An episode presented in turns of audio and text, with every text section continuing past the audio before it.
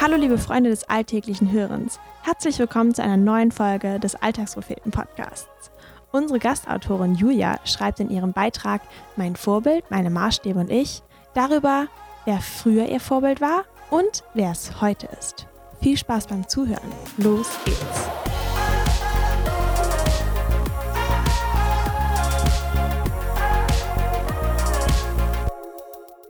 Julias Text Mein Vorbild, meine Maßstäbe und ich.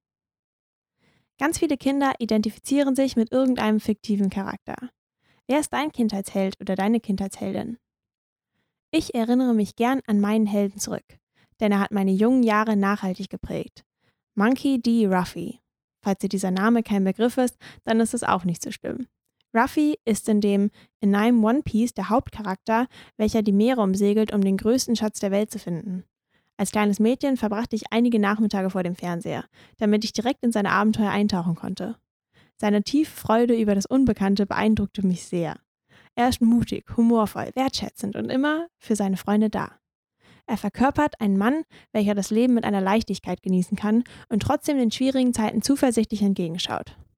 Ich liebte es, mich in diese Fantasiewelt von diesem Enaim zu begeben. An einigen Tagen wünschte ich mir, dass ich einschlafen und für kurze Zeit eine Person in der Serie sein darf, ein Teil seiner Crew. Mit dem Älterwerden realisierte ich, dass es sich doch komisch anfühlt, keine echten Vorbilder in der Realität zu haben. Es wurde merkwürdig, sich in erdachten Welten teilweise wohler zu fühlen als im Hier und Jetzt. Während meiner super tollen Teenagerjahre wechselten meine Vorbilder sehr regelmäßig. Manchmal war es einer meiner Mitschüler wegen seines Notendurchschnitts von 1,1, drei Wochen später dann Justin Bieber, der die tiefgreifendsten Songs schrieb. Nach weiteren vier Wochen wurde es Mario Götze, als er die deutsche Nationalmannschaft zum Weltmeistertitel schoss.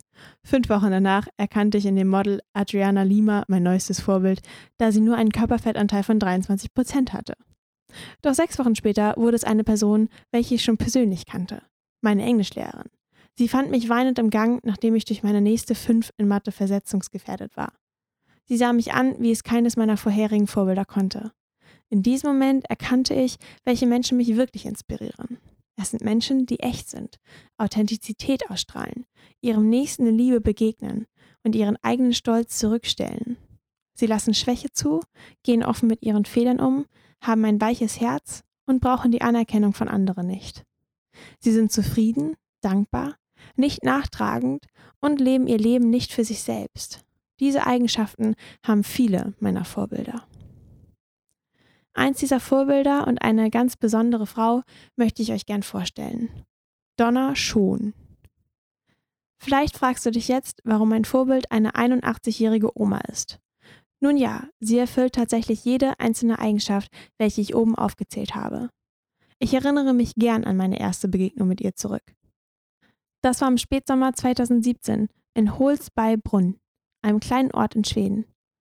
Donna kam auf mich zu und fragte einfach nur nach meinem Namen. In diesem Moment verspürte ich einen enormen Schwall von Liebe durch meinen Körper strömen. Sie sah mich nicht nur, sondern sie schaute mir direkt ins Herz. Jedes Gespräch, welches ich mit ihr erleben durfte, half mir, mich selbst besser kennen und verstehen zu lernen. Sie ist eine der besten Zuhörerinnen überhaupt und talentiert darin, die richtigen Gegenfragen zu stellen. Seit drei Jahren betet Donna wöchentlich für mich. Dies ist für mich die höchste Form der Wertschätzung, welche sie mir entgegenbringt. Jemand denkt an mich, nimmt mich ernst und sagt mir, dass ich wertvoll und geliebt bin. Tatsächlich hat weder Monkey D. Ruffy noch Adriana Lima oder Justin Bieber mein Leben so verändert wie diese 81-jährige Frau. Vor einiger Zeit überlegte ich, wie ich im hohen Alter gern sein möchte. Dabei erkannte ich, dass es mein größter Wunsch ist, dass mein Charakter Donners ähnlich werden soll. Ihre Liebe zu Gott, sich selbst und ihren Mitmenschen kann ich fast nicht in Worte fassen. Ihr Glas ist auch in den dunkelsten Zeiten ihres Lebens stets halb voll gewesen. Eines weiß ich, sie ist nicht aus eigener Kraft zu dem Menschen geworden, der sie heute ist. Es war ihr Schöpfer selbst, welcher ihr Sein veränderte und ihr ermöglicht, heute ein Vorbild für so viele junge Menschen zu sein. Alles, was sie tut und sagt, spiegelt Gottes Heiligen Geist wider, der sie erfüllt. Das kann man auch super im Römerbrief im Kapitel 12, Vers 2 nachlesen. Richtet euch nicht länger nach den Maßstäben dieser Welt, sondern lernt in einer neuen Weise zu denken, damit ihr verändert werdet. Donner lebt mir vor, wie das konkret aussehen kann. Danach sehne ich mich und darauf arbeite ich hin. Über das Leben und andere Menschen in einer neuen Weise zu denken und allein aus Gottes Gnade zu handeln. Zum Schluss möchte ich dir gerne eine Frage stellen. An wem orientierst du dich? Welchen Personen erlaubst du es, Einfluss auf dein Fühlen, Denken und Handeln zu haben?